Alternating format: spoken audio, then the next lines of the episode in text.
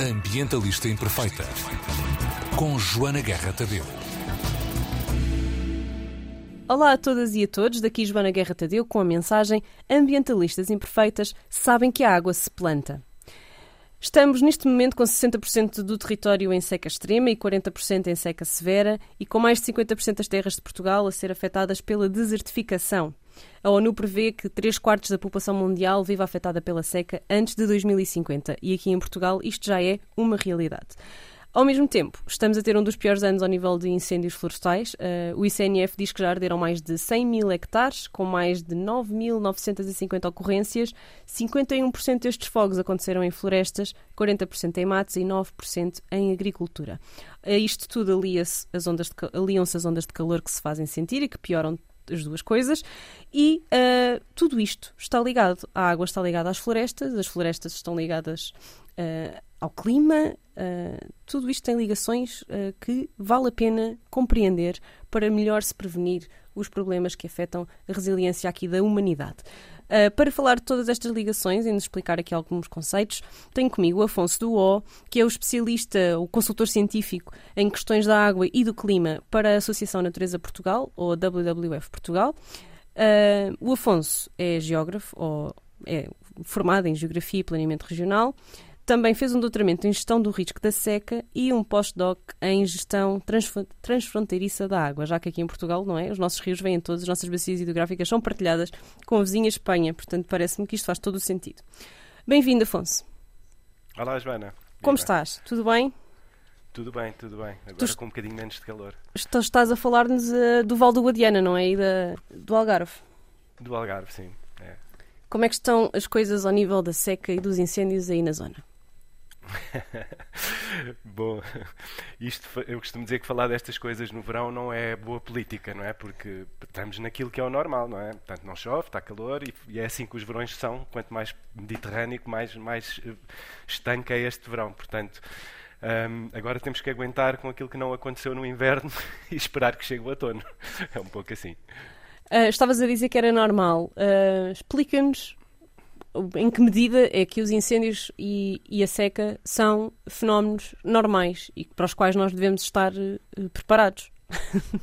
Pois, é, bom, é uma questão de escala, ou seja, o fogo, quase todos os especialistas nos dizem isto. Ah, o fogo faz parte do ambiente mediterrâneo e da natureza, só que, claro, não, sempre fez parte, mas nunca fez com esta escala de desastre. Isto, obviamente, tem a ver uh, não só com as alterações climáticas, que sim, faz mais calor, sim, faz tempo mais seco e isso tudo ajuda um, a que haja maior risco de incêndio, mas sobretudo com o uso do sol que fazemos, ou seja, esta ocupação em grande escala de grandes monoculturas florestais.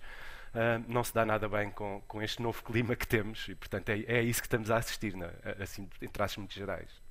Ou seja, quando nós uh, culpamos as alterações climáticas uh, por estes efeitos, uh, estamos-nos a desviar um bocadinho daquilo que é mais, uh, talvez, uh, eficaz e eficiente focar-nos, não é? Se nós nos focarmos mais na gestão do território e menos nas alterações climáticas, ou tem que ser lado a lado? eu concordo que a gestão do território é, é, é, é, primária, digamos nisto, porque é uma coisa que nós gerimos diretamente. Aquilo que nós fazemos este ano tem um efeito concreto e imediato naquilo que se vai passar para o ano que vem.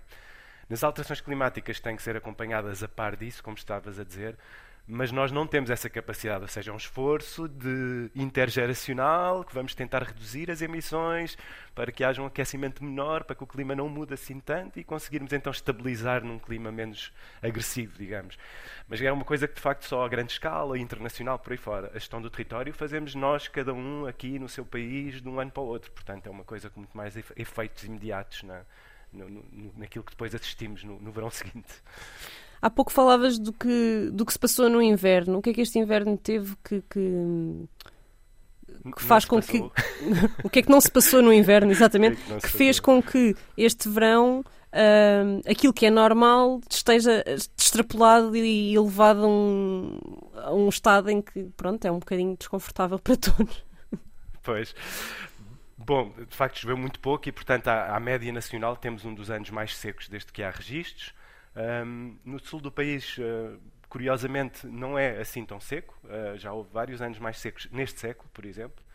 uh, 3 ou 4, portanto não estamos em nenhum ano recorde, mas em média, e sobretudo no norte, interior e no centro, uh, pronto, choveu muito pouco. E o que acontece é que a seca, sobretudo nessas regiões que têm muita massa vegetal, não é? têm muita, muito mais um, coberto de árvores e de arbustos, não é? porque é mais verde, geralmente chove mais, e com a seca, todo esse coberto ficou muito mais seco e muito mais propício aos incêndios. Uh, já no sul, isso muitas vezes não é bem assim, porque uh, há muito menos material vegetativo. E no deserto se... nada arde, não é? No, no, deserto nada arde, boa. É isso mesmo, no fundo o que acontece é que, havendo seca, uh, há geralmente muito menos material combustível, o que faz com que nestas zonas mais áridas do sul do país haja de facto pouco material para arder. Eu penso que isso explica em parte, aliás, porque é que houve poucos incêndios com com grande dimensão no, no, sul do país. Mas é claro que os incêndios depois são dinamitados, digamos, pelas ondas de calor, com aquela violência, com vento, como houve a meio de julho. Quer dizer, a maior parte dos especialistas dizem que quando as condições se juntam favoráveis de haver muito vento, muito calor e baixa umidade, não há nada que os segure. Eh, aí já, já tem pouco a ver com a, com a seca e com portanto, esse barril de pólvora, digamos, que se cria e que parece que as alterações climáticas propiciam, é muito difícil de combater. Então, aquilo que nós pensamos por instinto, que é as zonas mais secas do país são as que vão arder mais, uh, não é verdade. Como, aliás, se verifica, não é? Por, por isso que o Alentejo mais ou menos escapa, porque de facto não tem material combustível, não é? Um, tem pouco, tem menos. Então, é. qual é a ligação entre a floresta e a água um, ou, ou, seja, a ligação entre os fogos e a água é, é oposta, não é? Onde há mais fogos, há, há, há mais água também, o, o, o que é estranho. Explica-nos lá isto, Afonso, desculpa. Pois, não é linear. Nós fizemos um, um relatório já há muitos anos, pá, há, há 15 anos, já, no fundo, no seguimento daqueles primeiros grandes incêndios de 2003, 2005. Um, e, e tentámos perceber o que é que se passa noutros países uh, mediterrâneos, como, ou noutras regiões de clima mediterrâneo que também têm grandes problemas com incêndios. A Califórnia, uh, a costa oeste da Austrália, e, e, enfim, há outros locais assim. E, na verdade, uh, temos sempre um bocadinho esta, esta questão de, de, qual é a sequência meteorológica mais gravosa. Ou seja, se tivermos, por exemplo, um inverno chuvoso em que há muito crescimento da vegetação e seguido de uma primavera que depois esteja muito seca, em que esse material todo que cresceu vai secar, e depois tivermos um verão em que se junta ao tal barril de pólvora, que é baixa umidade, muito vento e muito calor, uh, pronto, é a tempestade perfeita, não é? Um, Lá está, mas agora... esses são os extremos que as alterações climáticas nos estão a trazer, não é? Que é Estão a agravar. Exatamente, é cada vez mais, invernos cada vez mais extremos e, e verões cada vez mais extremos. E quanto mais extremos forem, menos mediterrâneo é o clima, não é? Mais. Sim, pois estes, estes, picos assim de calor, se forem acompanhados de vento e baixa umidade, são, são mesmo impossíveis praticamente de combater. Portanto, aquilo que se conseguiu fazer, e penso que apesar de tudo teve relativamente bons resultados este ano, foi com esse número todo de ignições que disseste no início.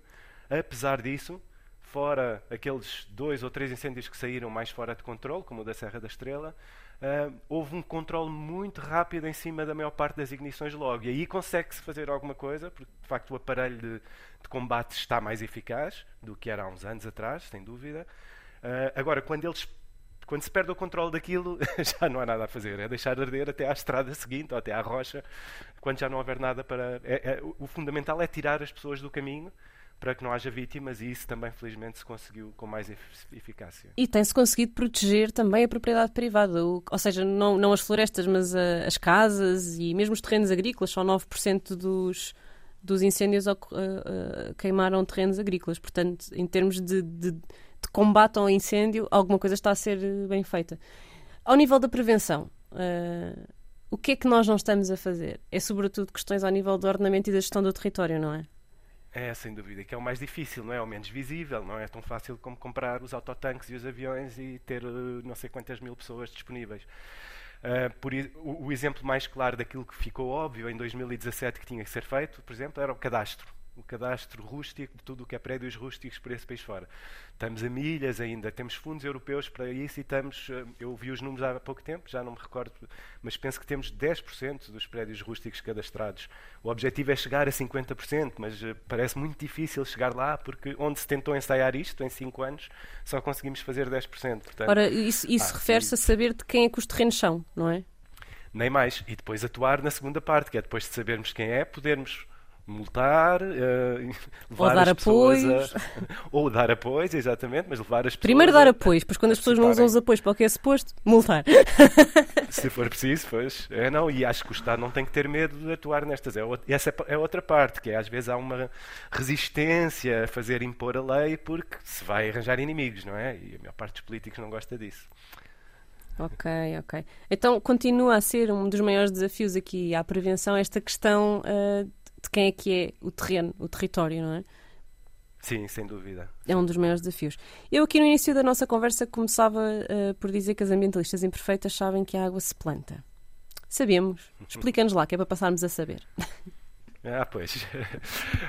um, bom, é, é, enfim, é sabido que se tivermos uma, um ecossistema, já nem vou dizer uma floresta, mas qualquer ecossistema que seja mais maduro, tem mais capacidade de reter tudo, de reter carbono, de reter água, de reter um, nutrientes, de reter sedimentos e, portanto, é um ecossistema mais saudável.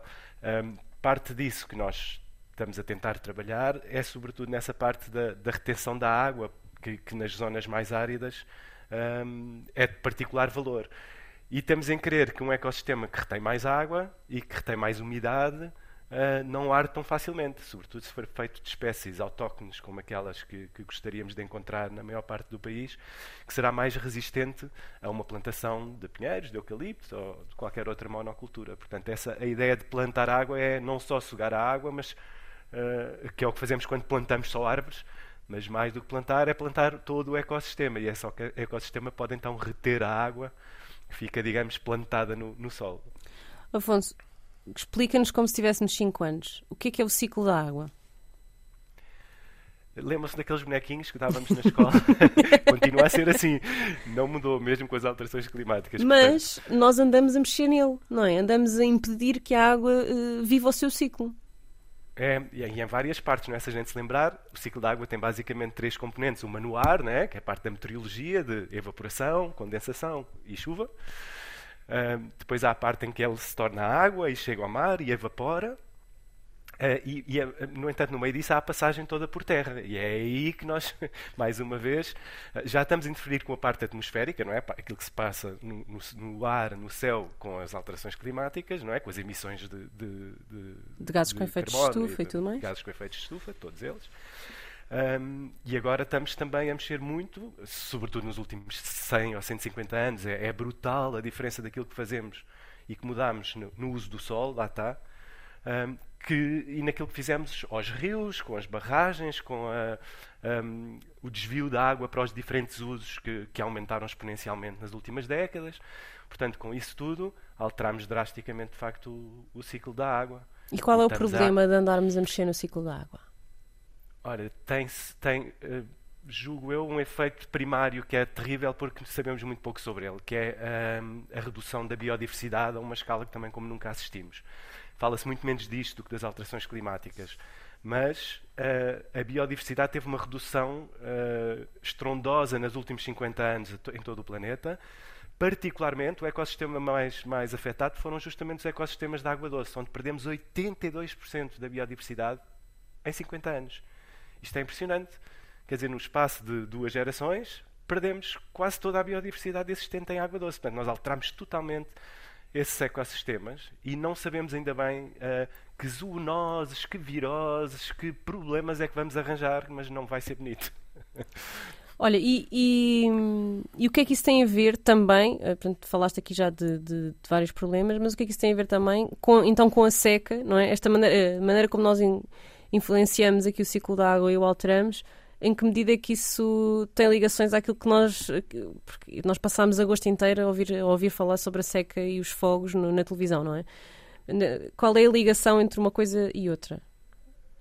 Uh, olha, são duas, acho eu, assim, principais. Uma é que habituámos, nos últimos tempos, a combater a seca uh, fazendo mais barragens e outro tipo de infraestruturas que são muito danosas para os, para os ecossistemas e para isto que eu estava a falar, não é? Portanto, por um lado é isso, arranjámos uma solução que é, que, que ouvimos também muito em agosto, que é bom, não temos água, faz-se mais uma barragem.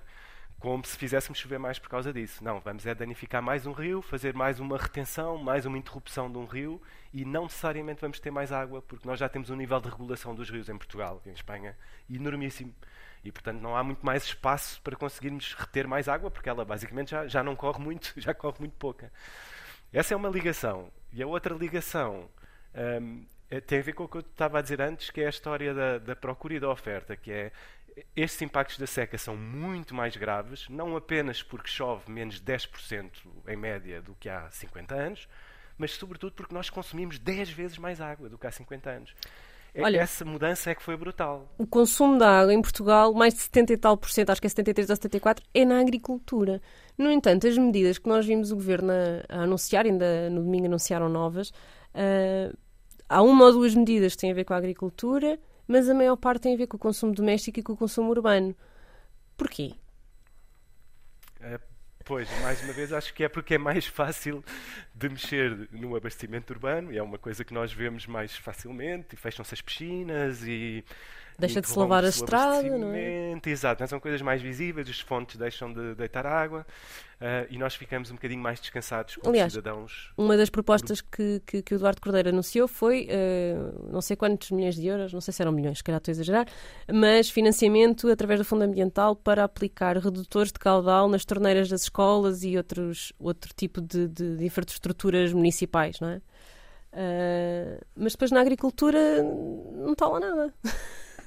Uh, na agricultura está também alguma coisa. Fala-se menos, porque na verdade nós também somos todos cidadãos. A maior parte de nós já somos cidadãos urbanos e, portanto, não ligamos tanto, se calhar, ao que se passa. Mas okay. há fundos de investimento para apoiar esse aumento da eficiência também no setor agrícola. O pior é que, ao mesmo tempo que estamos a fazer esse aumento de eficiência, continuamos a expandir os perímetros de rega.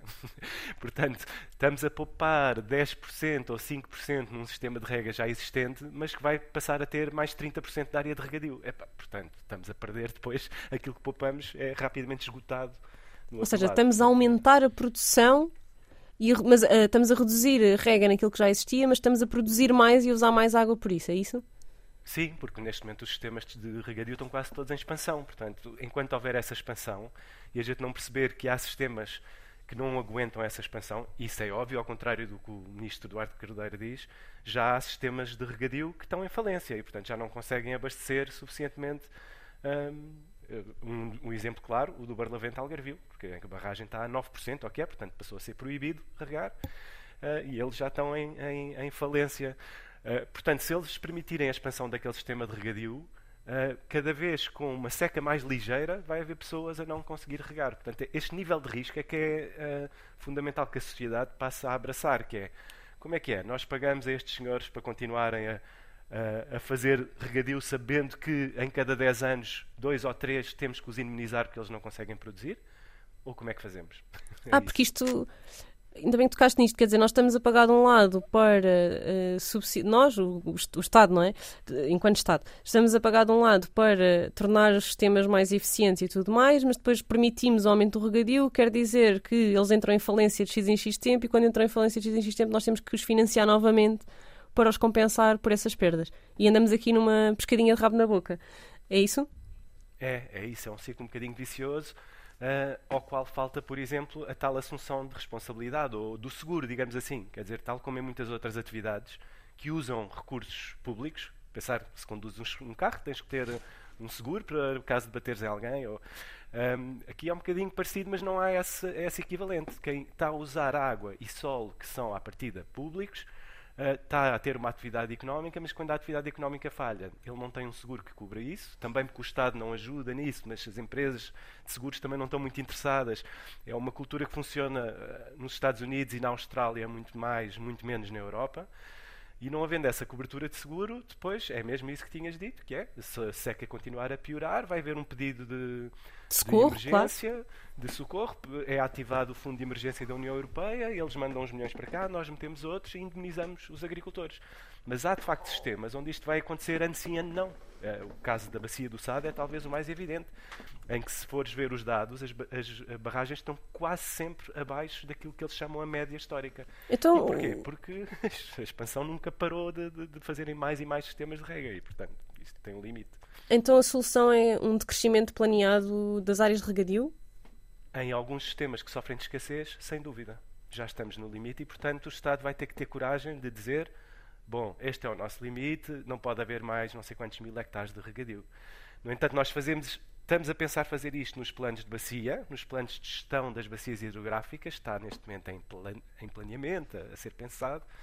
Uh, o que vai na direção certa, mas por outro lado, o Estado acabou de aprovar a construção da barragem do, do, do Pisão, no Alto Alentejo, que vai provavelmente sofrer destes problemas. Então, e além de um decrescimento, de um, de um, de um decrescimento planeado, além não, por causa deste decrescimento planeado, isso, isso teria, afetaria a nossa soberania alimentar de alguma forma? Ou já, ou já expandimos de tal maneira que, que não, isso não seria uma questão, não é? Não, eu, eu acho que sim, uh, afetaria, mas eu agora aí pergunto-me, é uma questão mais política, não é? Que é sim. Mas nós queremos defender uma soberania alimentar exclusivamente portuguesa ou da União Europeia? Porque isso faz toda a diferença. Eu acho que o modelo que nós temos. Temos uma política agrícola comum, não é? Que não, não sendo boa, existe. Temos um orçamento comum e nós temos aceite de bom grado que, bom, nós produzimos azeite, a França produz trigo e toma lá azeite e dá cá trigo. Eu vejo isso com bons olhos. Eu acho que temos que acreditar na União Europeia e que é, é à escala dos 27 que temos que pensar nas soluções de soberania alimentar. Uh, porque se, vamos, se cada país passar a ter que ter a sua soberania alimentar, bom, estamos tramados, digamos, com este modelo económico, é inviável. Agora, não quer dizer que não hajam os mínimos, não é? Ou seja, que garantam também alguma soberania a nível nacional. E ao nível da água, não dá para andar. Nós, nós temos agora temos uh, 46? Sim, 40, desculpa. Temos 40 conselhos a receber água uh, através de caminhões, não é? Caminhões que trazem água. Uhum. Como é que isto funciona? Nós, isto, é, isto, isto é sustentável? Isto é, é, a solução possível quando não é sustentável todo. Isto é mesmo aquela medida de emergência à espera que o outono chegue depressa. Uh, aliás, tenho visto que tem havido alguns aguaceiros no, no Noroeste. Eu espero que aquilo esteja a dar uma ajuda lá. Uh, mas lá está, no fundo estamos sempre com este, com este modelo insustentável que é estar à espera de que os santos, no fundo, resolvam o, o problema. Uh, há muitos sistemas que é por serem muito pequeninos, de facto, e são muito vulneráveis. Um, e aí passa, lá está, olha, é ao contrário daquilo que falávamos de uh, muitos conselhos e muitos sistemas uh, são hoje, têm hoje sistemas mais resilientes porque deixaram de ser uh, municipais, passaram a ser intermunicipais. e isso é fundamental, ou seja, os sistemas mais pequenos geralmente vão ter que se ligar a sistemas um bocadinho maiores. Terem várias origens de água é fundamental. A maior parte dos, dos sistemas dependem exclusivamente ou de furos ou de barragens. Uh, ter as duas soluções é fundamental para os sistemas serem mais resilientes. É uma coisa que é muito pouco usada em Portugal. Mas que sim, do ponto de vista da gestão do risco, onde, em que tu és doutorado, faz todo o sentido, não é? Ter várias fontes de, de ter várias fontes para o mesmo, de solução para o mesmo problema, não é? Não estar dependente de uma só. Sobretudo no, no, estado em que as coisas estão neste momento, não é? Em que tão facilmente um furo, um furo desaparece ou uma barragem fica com níveis uh, reduzidíssimos. Sim, claro. Eh, há uma, uma medida que é relativamente recente, mas começa a ter alguma, alguma escala, que é a reutilização das águas residuais das hectares. É outra origem da água que tem que ser explorada. Mas há outras que também nós até nos esquecemos. Nos, nos sistemas mais pequenos, quem vive isolado no campo, por exemplo, abandonámos uma coisa que era muito normal, que era ter cisternas, é? tanques para recolher a água da chuva, que depois eram usados nos diversos usos nós passámos a. Bom, agora já temos eh, rede pública, ligamos a torneira, já está, já não precisamos disto para nada. Uh, e esses sistemas são mais frágeis, na verdade, porque estamos todos dependentes de que a tal barragem retenha água suficiente e tal. Pronto, isto, por exemplo, é uma coisa que no Algarve se falou muito, porque o Algarve, antigamente, até aos anos 90, dependia exclusivamente de águas subterrâneas, em que a região é rica. Depois foram construídas as barragens de Odeleite, de Beliche, Odeloca, passou a depender quase exclusivamente dessas barragens. E desde essa altura, e desde a seca maior que houve em 2004, 2005, que a maior parte dos especialistas, não só eu, que na altura ainda estava a estudar, mas diziam: atenção, não podemos estar a depender só de uma origem, quanto mais diversificarmos, mais resilientes somos e mais capazes de. Porque os aquíferos têm um tempo de resposta, não é? Os furos e os poços, eh, mais lento do que uh, as águas superficiais das albufeiras. E então isso permite, por exemplo, que uma seca que agora já deixa uma barragem a seco, provavelmente só vai ter efeitos em muitos aquíferos no próximo ano ou assim. E, portanto, durante esse tempo nós devemos socorrer-nos dos aquíferos, não ter medo de os usar, saber usá-los, obviamente, racionalmente, mas, mas diversificar é a palavra-chave aqui. Olha, eu fui à plataforma do Observatório Nacional da Desertificação ver os dados que lá estavam. Uh, já agora, esta plataforma foi lançada este verão, portanto, não, em maio. Portanto, se ainda não conhecem, podem, podem ir ver uh, que dados é que lá estão e que tipo de trabalho é que está a ser desenvolvido. Mas fui ver os dados da plataforma e, e tem tudo a ver com o que nós estamos a falar aqui, destas ligações entre os fogos, a seca, as florestas, a água, etc. Um, que, foi, que eu achei curioso, que é o mapa um, das áreas mais afetadas ou mais afetadas ou que vão ser mais afetadas pela desertificação, tanto o que estava a vermelho, não é? Como muito afetado era o, o, o, Alentejo e o Algarve, e depois a parte do norte estava toda a verde. Mas nós vemos que os 40 conselhos a precisar de, de água estão no norte. então, outra vez, não é linear estas ligações, não é? Um, como é que. Como é que podemos ainda insistir aqui nesta. Porque eu acho isto, acho isto muito contraintuitivo, não é? Como é que nós podemos ainda explicar isto melhor, não é? Que, que no norte, onde há tantas árvores, uh, e é tudo tão verdinho, as pessoas têm, estão a receber a água através de caminhão. E que no Alentejo, onde é tudo seco e andamos a falar em deserto, as pessoas têm água na torneira. em parte tem a ver com esse historial de, de, de no Sul já haver uma cultura de, da seca, no fundo, e de saber gerir essa falta de água, bom, que já vem de tempos, não é? Podemos lembrar dos árabes e, e daquilo que eles já sabiam fazer no tempo do Al-Andalus. Portanto, essas coisas já vêm de longe. Eu acho que, em parte, é isso que está a acontecer, ou seja, a seca está a ser mais grave, eh, o déficit é maior, não é, em termos relativos da precipitação foi maior no inverno no norte do que no sul, e portanto parte da região norte está a enfrentar isso e depois há muitos sistemas de abastecimento, como eu estava a dizer, que são muito pequeninos porque geralmente há água há sempre água, que cai é? durante o ano. Exatamente, há sempre água, não é? Há sempre um ribeirinho que corre. Uh, eu tive a oportunidade de ver que não é assim. Estive, tive no centro este verão e vi que de facto há muitos ribeirinhos que eu tinha visto sempre a correr, que deixaram de correr, que pararam, que muitas vezes porque não choveu ou porque houve porque há pouca água também há mais competição sobre aquela água e depois há um proprietário que desviou um bocadinho, outro que desviou mais um bocadinho, outro que desviou mais um bocadinho e aquilo ficou seco. Portanto, há este problema estrutural e eu acho que vão ter que fazer em, muitos, em muitas zonas do interior, norte e centro, sobretudo, vão ter de facto que ampliar esses sistemas multimunicipais de abastecimento e que reforçá-los e pensar em diversas origens. Um, para combater. No Sul, a maior parte da, da, da, da, população já está integrada nesses sistemas.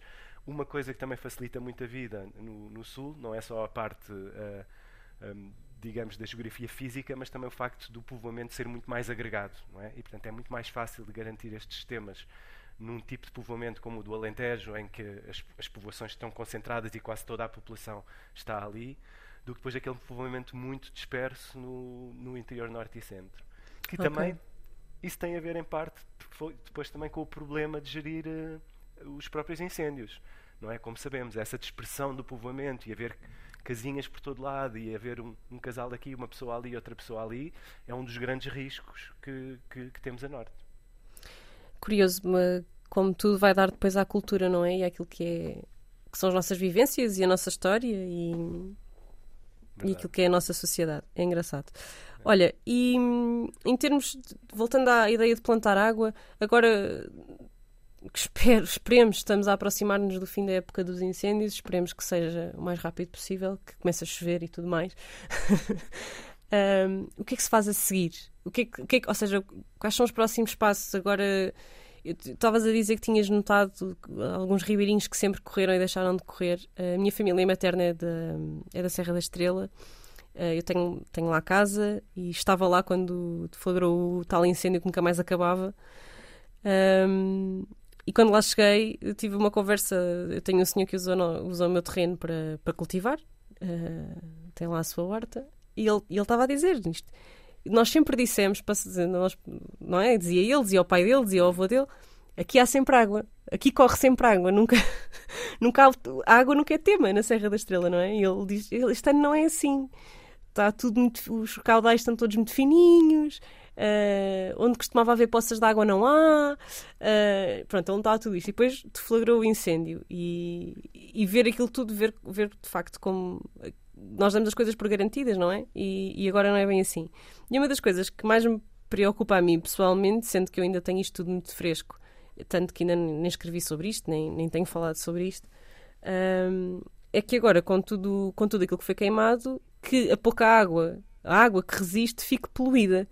O que é que se faz a seguir a um incêndio para que isso não, não aconteça? Olha, confesso que não sei, esse, esse é um risco muito elevado. Há, sei que há umas medidas assim, mas que me parecem quase impossíveis de, de que funcionarem a, a 100%, não é? De, de evitar que as cinzas escorram pela encosta abaixo, uh, porque repara, tudo o que a gente tentar fazer agora de, de, tentar suster essas encostas que arderam, de voltar a plantar uh, árvores ou outro tipo de plantas, uh, são coisas que demoram sempre muito tempo. Uh, portanto, é mais ou menos inevitável que as primeiras chuvas vão arrastar cinzas para dentro das linhas de água e das albufeiras. É mais ou menos inevitável. Tem é que se monitorizar ir controlando a qualidade da água para não haver depois problemas no abastecimento. Isso é, acho que é a única coisa assim de imediato. Mas eu acho piada teres focado nisso porque para mim isso tem a ver quase com a essência de, de, de todas estas conversas, que é nós esquecermos a seguir à catástrofe passado um tempo, esquecemos de, do que é que aconteceu e esquecemos de tomar medidas. Então, estas coisas que acontecem assim, uma escala de, de, de, alguns anos, que acontecem uma vez e depois só acontecem na próxima década, são um exemplo típico, não é? Quer dizer, os, os incêndios que nós tivemos em 2003, 2004, 2005, tomaram-se medidas, aprovaram-se diplomas e tal, mas aquilo foi-se foi Esquecendo. Foi esquecendo, foi, foi ficando em águas de bacalhau, deixou de ser prioridade, os governos passaram a ter outras prioridades, uh, por aí fora, crise económica, isto e aquilo. Quando chegou 2017 estávamos completamente esquecidos e depois foi aquela catástrofe que vimos. Agora há um novo pacote de medidas que parece muito sério, mas este ano isto vai ser reforçado com, com o que aconteceu.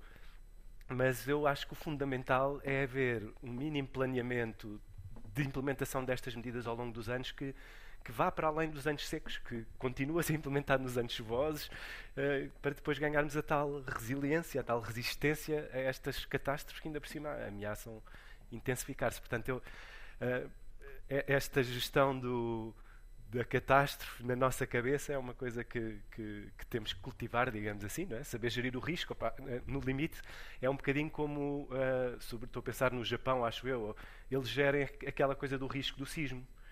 Uh, aquilo é recorrente, mas só de vez em quando é que é mesmo grave. Mas eles aprenderam a. Aquilo é uma coisa que está implementada já na cultura até escolar, educativa deles, né? eles saberem responder àquilo e saberem onde se esconder e saberem onde, uh, como construir e tudo isso, que, que é uma coisa, é, é, um trabalho de, de resistência feito ao longo de muitos anos. Né? Olha, e nós, enquanto cidadãos, uh, qual é o nosso papel? Porque, bem, o, o, ministro, o ministro Duarte nos disse para. Não lembro exatamente a expressão que ele usou, mas basicamente mandou-nos poupar água, não é? um, qual é o nosso papel? Qual é a maneira que nós temos de ter mais impacto, tanto naquilo que é um, uma boa gestão dos recursos como na prevenção destes riscos, como os incêndios. O que é que nós podemos fazer? O que é que nós devemos fazer? Olha, podemos, podemos contribuir como o Ministro e bem mandou, com os nossos pequenos gestos diários, porque é, é aquele velho princípio de que se, se, formos, se for só eu a fazer isto, pá, qual é o impacto? Mas se formos 10 milhões a fazer isto, pois é claro que tem impacto. Se pouparmos um litro cada um por dia, são 10 milhões de litros que poupamos por todos os dias. Portanto, não, não tínhamos dúvidas que isso, que isso muda alguma coisa. Dou um exemplo claro, uh, tal como estavas a dizer bem, a gente este ano ainda não tem bem a noção, nem os números, mas em 2004, 2005, que eu estava também muito atento a isto, um, tenho a ideia de que o número de. de um, nós reduzimos o nosso consumo nos sistemas de abastecimento urbano em cerca de 30%. Só com as campanhas de poupança, basicamente. Portanto, essa sensibilização fez com que a maior parte de nós poupasse um terço da água que usava. E isto teve impacto. Isto fez com que os sistemas tivessem mais água disponível mais tempo até voltar a chover. Portanto, não tínhamos dúvidas. E a outra parte é a tal, era isto que eu dizia da, da memória, de não nos esquecermos, isto vai voltar a acontecer se, voltar a, se chover muito no próximo ano e no ano seguinte, não nos devemos esquecer que vai de certeza voltar a haver uma seca grave, algures na próxima década, sem, um, sem, sem dúvida nenhuma. E vai voltar a haver incêndios graves também, porque lá está, quando se junta aquela tempestade perfeita, como eu dizia, não há, não há nada que trave aquilo a não ser salvar as pessoas e os bens que pudermos. Então, guardar essa memória eh, parece-me fundamental para ver se, lá está, se a nível cultural começamos a ter uma, uma resistência maior a, a estes eventos extremos. Eh, estavas a falar de quanto é que de quanto se conseguiu poupar através da redução do, do consumo urbano e, uhum. e, e doméstico, não é? Um, e eu vi, não tenho aqui, estava aqui a ver se encontrava, mas agora não estou a encontrar, porque eles na quando, quando o governo fez agora a, a declaração uh, do, das novas medidas, uh, disse também que poupanças é que já se tinham conseguido alcançar. Uh, tentava aqui tentar ver se encontrava os, os uh, dados, mas não estou. Mas era, já, já era significativo, já havia poupanças de mais de 10% em alguns uh, conselhos. Uh, só com os esforços urbanos e domésticos. Portanto, obviamente que isto tem, tem impacto. É, claro, é isso, é isso. Já, já pode ser mais um mês que pode ser crucial para o sistema aguentar-se até lá está, até chover um bocadinho mais ou até uh, evitarmos a, os caminhões de cisterna a andarem a, pelas aldeias a entregar água, tudo isso. Portanto, são, uh, porque vamos ver, nós, uh, nós podemos dizer que quase 80% da água vai para o setor agrícola e, e que, portanto, o abastecimento urbano é muito menor. Mas, na verdade, a água que nós temos preparada para o sistema urbano, não é? Porque é preciso uma estação de tratamento de águas, é preciso uma rede de distribuição, é o sistema que é, não é? A nível nacional. Portanto, só tem aquela capacidade. Portanto, quando nós poupamos 10 ou 20% dessa capacidade, ah, é, é, é, ótimo, não é? Porque estamos a prolongar a capacidade desse sistema em durar mais dois meses ou mais três meses ou, um, durante um ano. Os sistemas agrícolas são sistemas separados, não é? São sistemas, em parte são separados, eh, noutros não são. Uh, mas a maior parte deles são sistemas separados que só servem para aquilo, que, em que a água não é potável. Um, e, portanto, também, e bem, muitas pessoas ligadas ao setor agrícola dizem: atenção, a gente usa 80%, mas um, não é uma água com o mesmo custo de todo. Uh, e, portanto, não tem essa. Mas, pronto, em termos quantitativos, não há dúvida que, que são, é o setor, são o setor que mais usa e são o setor que mais paga, porque também são em, em primeira linha aqueles que ficam uh, sem água. Ah, sim, e, e todo, todo, o impacto que isso tem depois também no negócio, não é? Um, também vi um estudo muito interessante, foi feito no Reino Unido, mas eles extrapolavam para outros países, um, sobre como a eficiência na utilização da água contribuía também para a eficiência dos recursos energéticos e dizia que 3% dos nossos esforços de produção de energia eram gastos uh, no tratamento da, da, água e na distribuição da água. Portanto, eh, para contextos urbanos e domésticos. Portanto, uh, depois também tem essa ligação que eu achei interessante, que só nunca tinha pensado, não é? Uma pessoa quando pensa na eficiência da água não pensa na eficiência energética, mas aquilo está tudo ligado, não é? É, é, e é giro, é giro perceber, por exemplo, eu percebo muito pouco de, de sistemas energéticos, mas cada vez que falamos na poupança de energia, e agora isso, isso está mais, mais em dia do que tudo, um, a, a, a, primeira medida em primeira linha é, tal como na água, aumentar a eficiência das redes de distribuição, uhum. das, a ligação e interoperacionalidade, acho que se chama assim, das várias redes, não? É? porque lá está, as redes eh, funcionam, por exemplo, num determinado território, numa região. Uma rede de distribuição vem de uma barragem, por exemplo, ou, ou de, de, outro sítio, tem uma central de transformação e depois vai para um determinado território. E depois há outro lado com outra. Ora, se nós conseguirmos ligar estes estas redes diversas, não é, que estão espalhadas, foi aquilo que fizemos, por exemplo, como Espanha. Portanto, Portugal e Espanha têm um mercado único e ibérico de eletricidade. Portanto, uma, uma energia produzida em Barcelona pode estar a ser utilizada uh, em Faro. Um, e, portanto, essa interligação e o aumento da eficiência no uso dessas redes é a primeira medida que nós conseguimos garantir alguma poupança. Então é agir como na energia, como na água, como na verdade dá-me ideia, em todos os recursos. Na mobilidade, por exemplo? e na mobilidade, exato. Ou seja, Eu também, fundo, um na utilização exemplo. dos recursos, temos que ser aquilo que o, que o engenheiro Pedro Serra utilizava, que eu achei muita piada sempre, que era sermos parcimoniosos a usar a, a água, mas que pode ser utilizado em tudo, não é? Agora, agora a questão da energia, sobretudo no norte da Europa, vai, vai, vai passar muito por isso. Eles têm que ser parcimoniosos a usar o gás que têm na conduta, senão podem passar mal no inverno. Olha, falta-nos falar aqui de uma coisa que, tendo em conta que estamos a falar de água e de sistemas, uh, agora me fizeste lembrar que é a questão das perdas de água. Nós, em 2020, desperdiçámos 174 milhões de metros cúbicos de água tratada e pronta a beber ao longo das condutas. Um, isto é água que dava para abastecer mais de um milhão de famílias e que terá uh, custado 93,6 milhões de euros a tratar. Um, como é que como é que não estamos a falar sobre isto também quando, quando o governo nos traz estas medidas de, de porque, até porque se as medidas, isto são água, esta água perde sobretudo em contexto urbano, lá está, e no abastecimento doméstico. Como é que, como é que nós não estamos a falar nisto e não estamos a, a investir nisto? Olha, o melhor exemplo de que, daquilo que falávamos, que é, na verdade, os governos uh, gostam pouco de fazer este tipo de medidas, porque quando fazem, como é o caso atualmente, eles estão a fazer, está a haver financiamentos muito específicos para a redução de perdas. Ah, ok. Uh, nós não falamos do assunto. Pois não, não está, não está, é na, não está nas notícias. Mudar condutas é uma coisa que interessa pouco às pessoas. Ainda por cima é um trabalho muito chato porque geralmente dá cabo da nossa rua, vira tudo do avesso e pronto. Mas as pessoas ah, esburacam aqui, esburacam ali, estão sempre a esburacar. É, e mais acabam isto e pronto, e a é verdade é, é, é uma obra chata que se vê, que depois tapa-se tudo e portanto não se vê nada. fica tudo na mesma. Tiveram para aqui a mexer, não mudaram nada? é isso, é uma obra muito pouco, um, em termos eleitorais, por exemplo, deve ser, deve ser um desastre. Então, de facto, eu acho que os decisores gostam um pouco desse tipo de medidas, mas, mas está na maior parte dos. Está na maior parte dos pacotes de medidas e nos financiamentos até uh, fora da, das medidas extraordinárias da SECA, está inclusivamente nos financiamentos estruturais dos novos fundos comunitários e tal. Portanto, é uma coisa que a maior parte das câmaras, ou enfim, umas mais, outras menos, vão fazendo Uh, e até se vai conseguindo alguma redução. Agora também acho que tem a ver com o custo, não é? Porque reduzir, quer dizer, conseguir, por exemplo, substituir a maior parte das condutas do país inteiro seria um custo proibitivo. Portanto, isto é mesmo um trabalho progressivo e contínuo. Quando acabarmos de substituir a, a, as que estão mais velhas nos próximos 10 anos, temos que começar depois a substituir as que já estão mais antigas.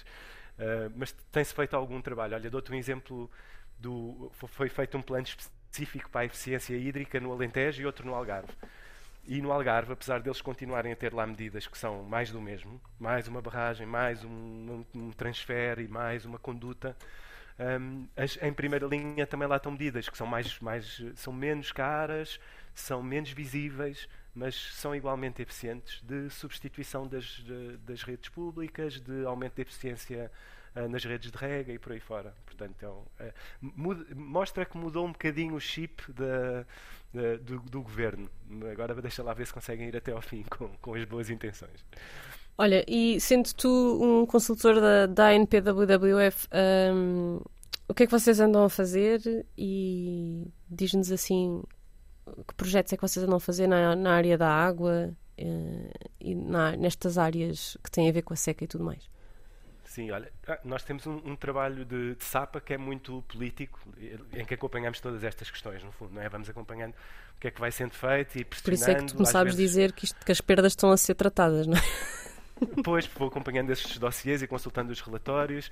Às vezes fazemos pressão sozinhos, outras vezes pressionamos junto com as outras ONGs de ambiente e pronto. Então vamos tentando acompanhar estes assuntos naquilo em que também não temos grande capacidade de intervenção.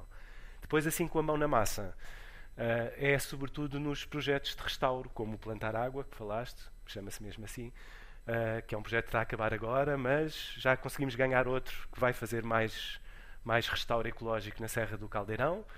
Temos outros sítios onde intervencionamos, um bocadinho mais pequenos, mas na região centro temos um na zona de Alvares, temos um na zona das Pedras Salgadas, em Trás-os-Montes. Portanto, vamos tentando, criando assim umas pequenas ilhas que são quase são quase uns pequenos oásis, no fundo, tentar, eh, são quase mais demonstrativos, porque obviamente à escala de uma, de uma Serra do Caldeirão, 100 hectares ou 200 hectares ou 300 hectares é, é uma gota d'água.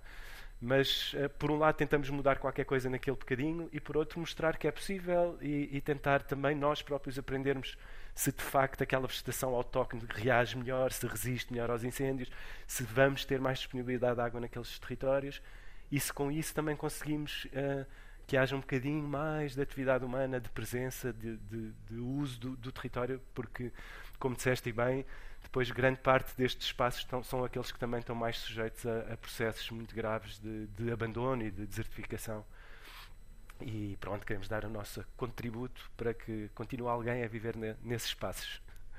Sim, até porque a não utilização dos espaços é um dos maiores problemas depois para os fogos também, não é? É, sem dúvida, sem dúvida. Aliás, Há quem diga que esse foi o maior problema, foi o abandono do, do, do território rural, não é? O êxodo rural, no fundo, fez com que os terrenos ficassem livres também para essas monoculturas e para o abandono de muitos dos terrenos. Uh, e pronto, e, portanto, são, são áreas enormes que ficam sujeitas a, a, a, seja o que for, não é? Portanto, vamos lá ver se. Essa, essa, para mim, confesso que é a parte mais difícil. Mais do que plantar as árvores ou conseguir fazermos algum tipo de restauro ecológico, uh, ainda estou para ver, podemos, podemos fazer outro programa daqui a 20 anos. Saber se conseguimos inverter uh, uh, esse, esse êxito rural que continua a ser total, porque mesmo no interior do país, onde se consegue às vezes fazer alguma coisa para inverter isso, tem a ideia, até do, daquilo que foram os resultados dos censos, que essa inversão é sempre feita à custa dos territórios mais rurais, ou seja, mesmo nos conselhos mais interiores, a, popula pouca população que existia vai se concentrar na sede de conselho e as da sede de conselho vão se concentrar nas sedes de distrito e, portanto, o território que era rural, as pessoas viverem no campo, é uma coisa cada vez mais uh, longínqua no tempo.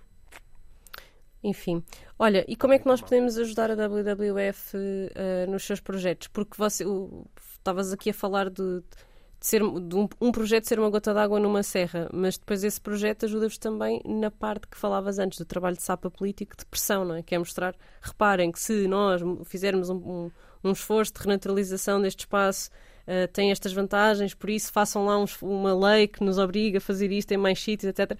Isto está tudo depois ligado, não é? Uh, aquilo que é, vocês conseguem claro. provar no terreno ajuda-vos a fazer pressão política. Como é que nós vos podemos ajudar? Uh, há quando há estes projetos mais concretos no terreno, às vezes há, há situações em que podem nos ajudar mesmo a, a trabalhar, digamos. podem pôr a mão na massa. Ou seja, há, há pequenos projetos em que temos algumas ações em que as pessoas podem participar, ajudar-nos no terreno, ou participar em campanhas de educação ambiental, ou serem voluntários para angariação de nativos, ou campanhas de informação, ou assim. Uh, depois, para esse trabalho de SAPA mais político, são os donativos gerais, que geralmente através do site é fácil de encontrar o nosso pedido, estamos sempre a, estamos sempre a pedir, somos um bocado pedinchões, mas pronto, é isso, não temos receitas próprias, não é? Somos uma ONG e, e esses donativos são de facto fundamentais porque permitem-nos manter assim um core, digamos, uma base que não depende dos projetos e que nos permite manter o, o trabalho e a pressão sobre as políticas, sobre estas questões todas e, e pronto, é com isso que a gente mantém assim, uma equipa de base a funcionar uh, é, por todo lado. É e uh, vão-nos sempre avisando também, a partir do site e das vossas redes sociais, quando há petições para assinar, não é? Porque vocês muitas vezes depois organizam petições junto dos cidadãos enquanto participantes políticos, não é? Sim, sim, sim. Eu tenho ideia que sim. Eu sou um bocadinho, estou um bocadinho longe disso, mas sei que as minhas colegas da comunicação uh, estão sempre a bombar nessa, nessa parte. E, e também podemos ser sócios. E também podem ser sócios. É o, é o nível mais básico de, de ajuda, mas que é, que é já bom porque nos permite manter assim uma plataforma de gente que está focada. É isso. Ok. Olha, Afonso, não sei se queres acrescentar alguma informação que achas relevante aqui sobre a água e as florestas e os fogos e a seca. Ou se achas que cobrimos uh, aqui. Não, olha, só, só uma curiosidade só de, de, de pensar que hum, não sei se será bom que desata a chover agora no outono, para que nós nos esqueçamos rapidamente disto e possamos usufruir de todos os sistemas restabelecidos e, e, tudo com muita água e tudo a ficar verdinho por aí fora.